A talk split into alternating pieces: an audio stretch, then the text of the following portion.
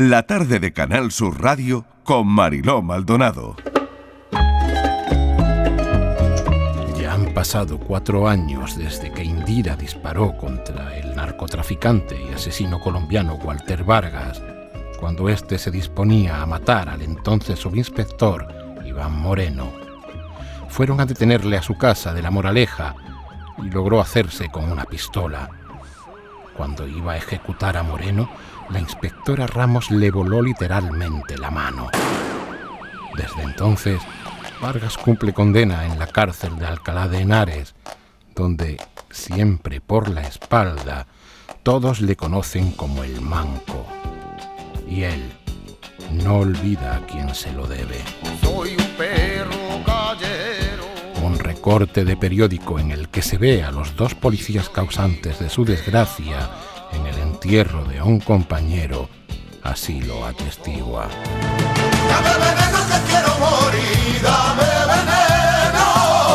Lo tiene pegado en la pared que hay frente al retrete para verlo cada mañana mientras evacúa. La vida de alguien tan poderoso como él dentro de prisión es apacible, aparte de los numerosos privilegios que puede pagarse y que hacen más llevaderos sus días, tiene a una cuadrilla de hombres a su servicio las 24 horas. Varios de ellos se ocupan de lavarle la ropa y de limpiarle la celda. Otro más de conseguirle todo lo que se le antoja, ya sea legal o ilegal. Y los más pendencieros y leales le procuran protección. Pero lo que nadie puede ofrecerle es justo lo que más ansía, libertad. Su abogado le visita una vez por semana para informarle de la marcha de sus negocios, pero nunca para decirle lo que él quiere oír. ¿Cuándo saldré de aquí? Libre, libre quiero ser. Quiero ser,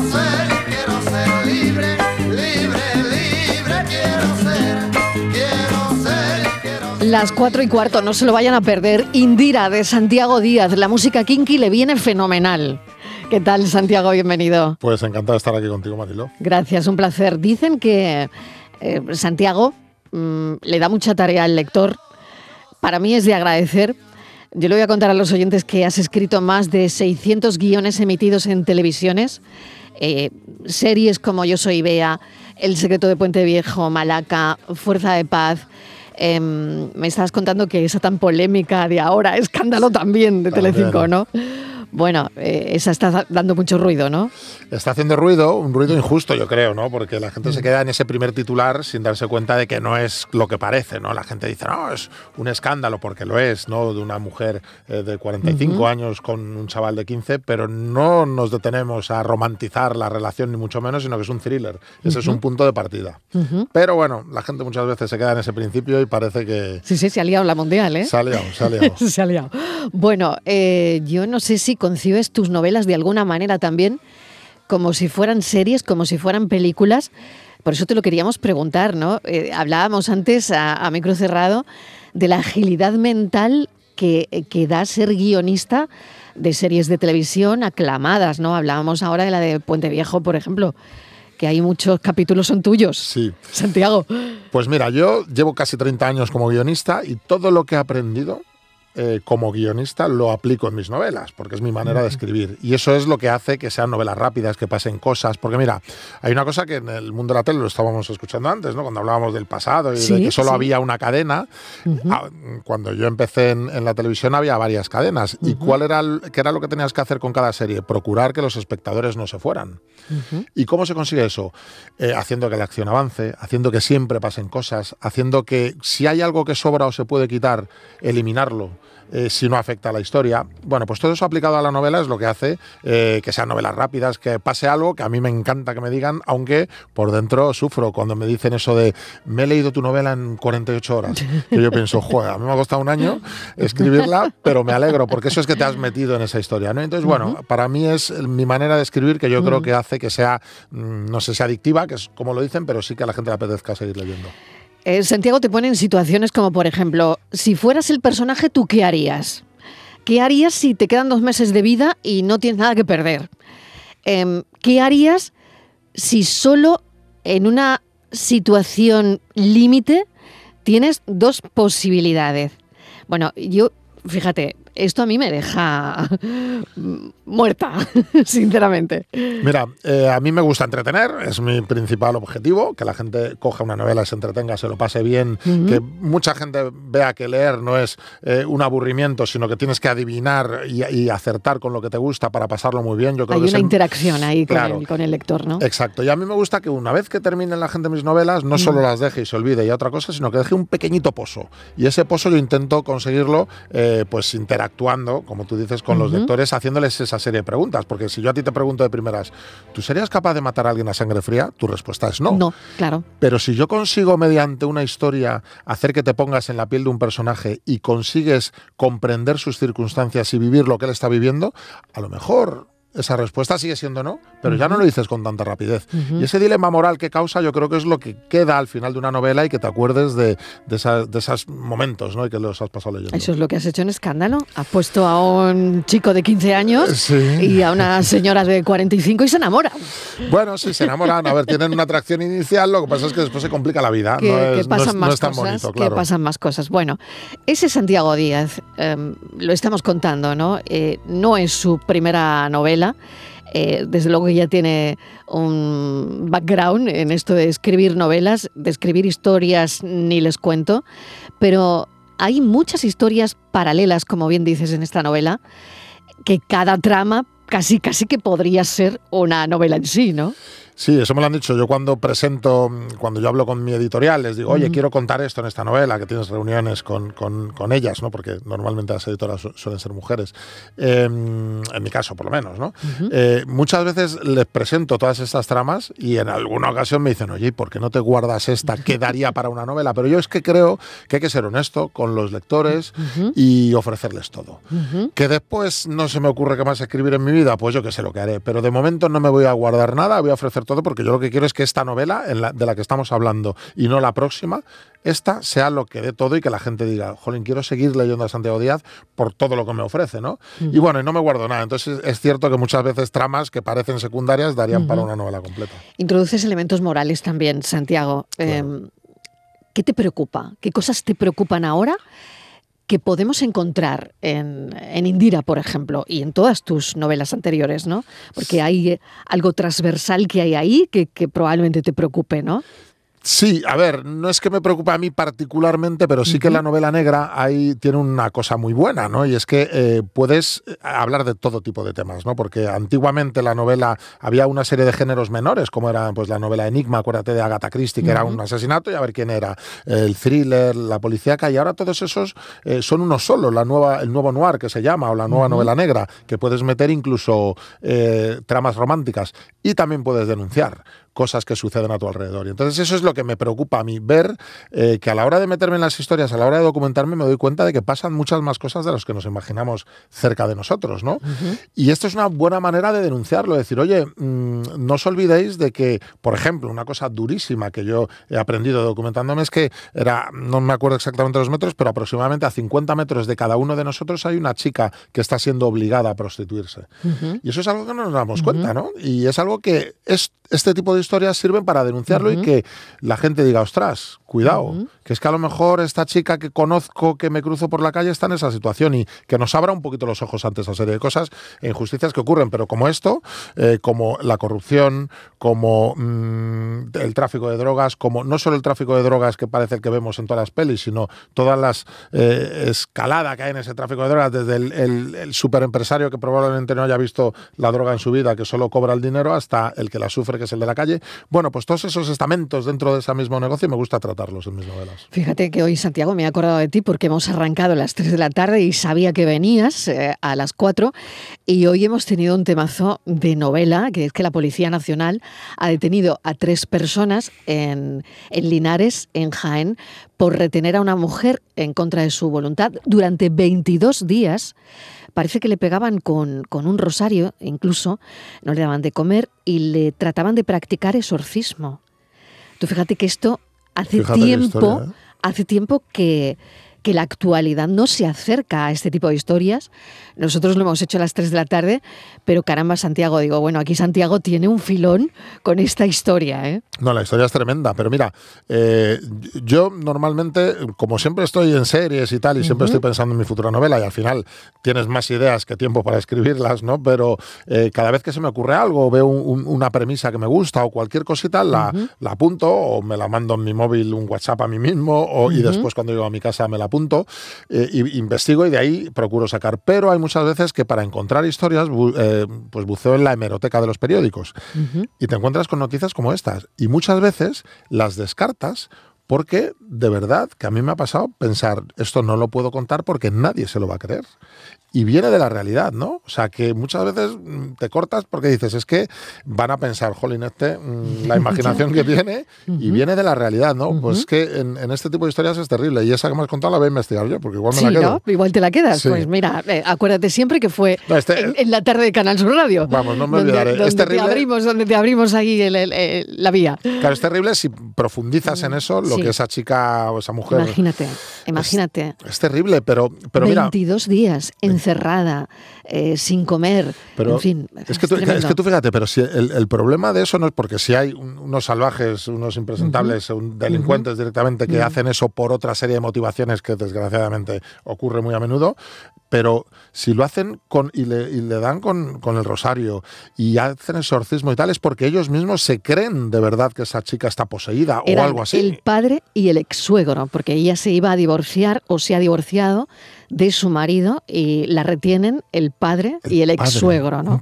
O sea que todavía, imagínate los elementos que tiene esta realidad que hoy nos hemos encontrado, ¿no? Sí, sí, terrible. Bueno, eh, hablamos de, de introducir las cosas, los conceptos morales ¿no? en, en tu novela y en este libro, en Indira, hay policías buenos, hay policías malos, hay drogadictos, hay camellos, hay traficantes, eh, asesinos, eh, hay amor. Hay amor. Porque Hay- todo esto sin amor, Sin amor. El amor muchas veces es lo que, lo que une todas esas tramas y las hace soportables, ¿no? Porque estamos hablando de, de lo peor de cada casa, ¿no? Eh, también lo que más nos divierte, entre comillas, a la hora de hablar de una ficción, ¿no? Que una ficción tiene que haber malos, porque es que si no es un aburrimiento, si todos Ya. son buenos no pasa nada, ¿no? Pero sí que es cierto que el amor es, es algo que atrae mucho y no es el típico amor que mucha gente eh, de- única y exclusivamente de novela romántica. Es que el amor, en el momento en que tú quieres hacer un personaje, no te digo ya creíble, pero sí verosímil, tienes que ponerle características propias y humanas y personales. Y dentro de esas características, pues en todos, en la vida de casi todos, de una u otra manera, más o menos presencia, hay amor.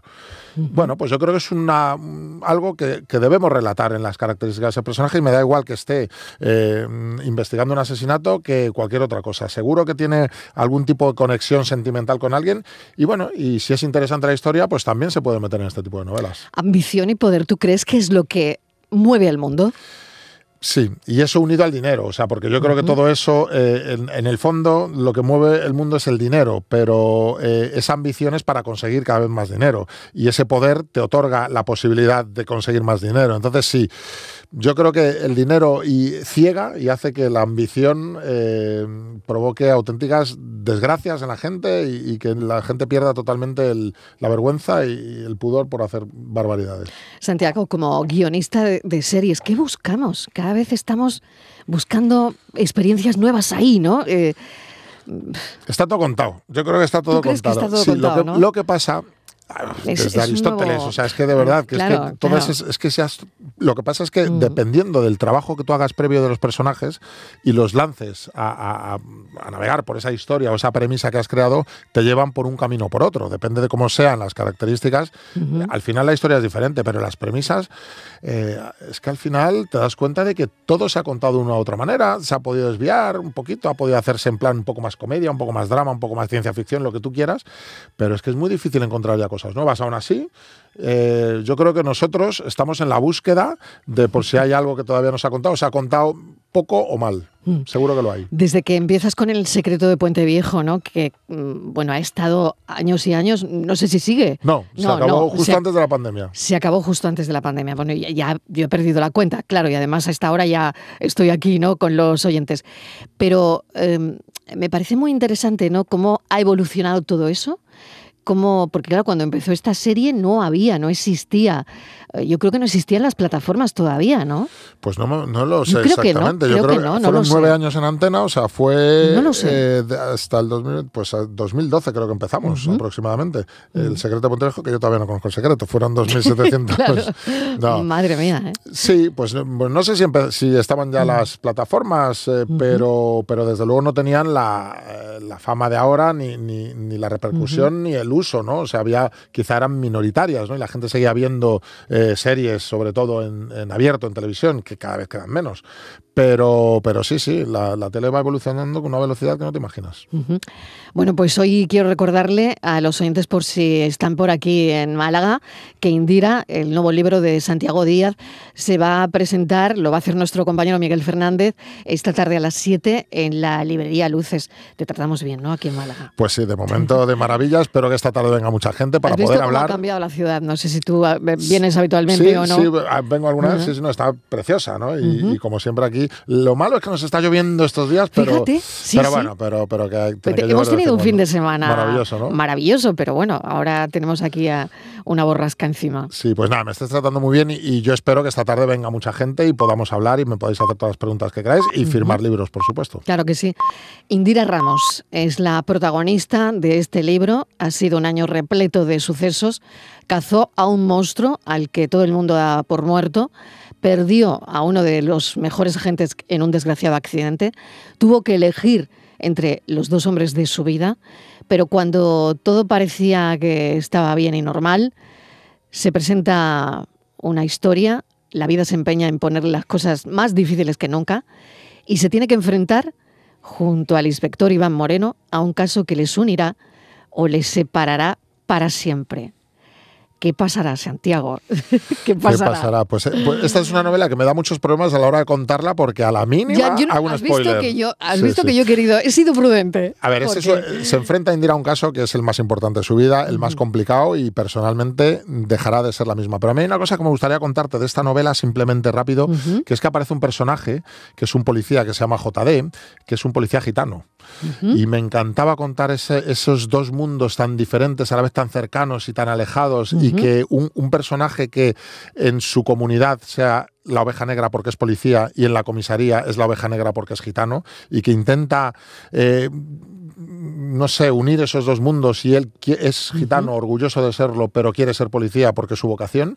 Y me encantaba contar esa historia y, y a la gente le está gustando mucho la manera de ver el J de la vida porque, eh, eh, sin ser un personaje cómico, ni muchísimo menos, porque de hecho protagoniza para mí la trama más dura de toda la novela, sí que su contraste sobre todo con Indira, que es un personaje muy recto, muy, muy, mm, pues sabes que siempre intenta cumplir las leyes y JD viene de la calle, pues el contraste entre ellos dos produce mucha comicidad y a la gente le está encantando. Bueno, y de alguna manera también eh, hay que luchar también desde la ficción eh, por eliminar ciertos estereotipos, ¿no? Que, que me parece importantísimo. Sí, sí, sí. No, y es- eh, además hay una cosa que me he encontrado y a la hora de pues, la documentación y desarrollar el personaje que te das cuenta de que eh, hay racismo eh, del payo al gitano, pero también del gitano al payo. O sea, que no se no les gusta mezclarse tampoco a ellos, ¿no?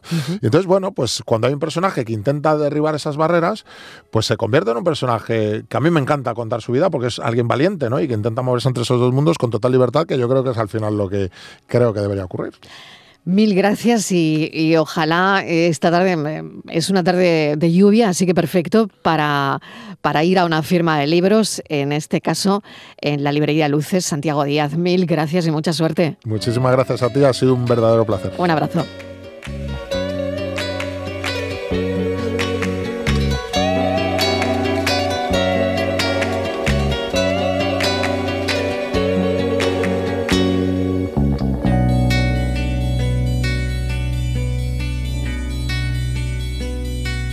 Das a elegir entre tú y la riqueza, con esa grandeza que lleva consigo, hay amor, me quedo contigo. Si me das a elegir entre tú y la gloria, pa' que abre la historia de mí por los siglos hay amor. me quedo contigo.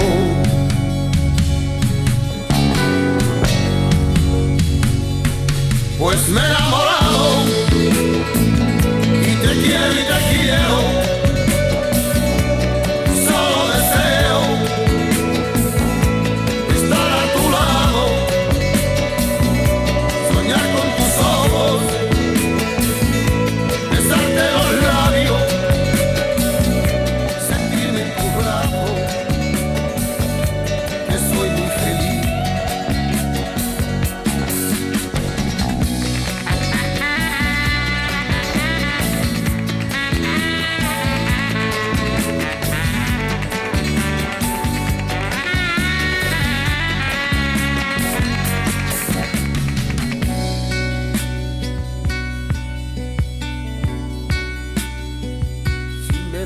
Elegir entre tú y ese cielo donde libre ser bueno para ir a tu nido hay amor.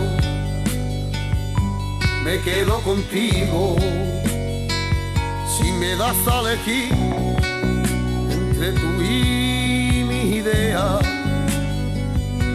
que yo sin ella soy un hombre perdido, hay amor,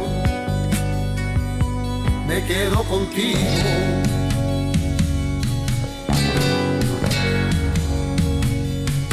Pues me he enamorado y te quiero y te quiero.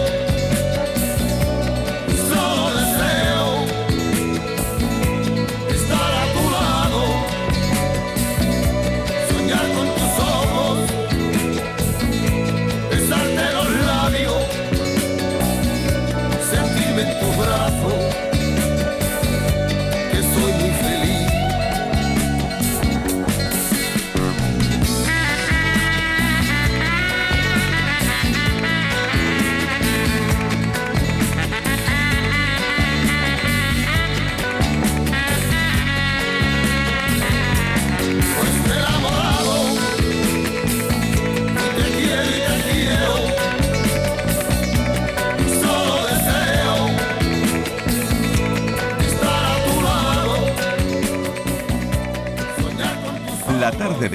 Sur Radio con Mariló Maldonado.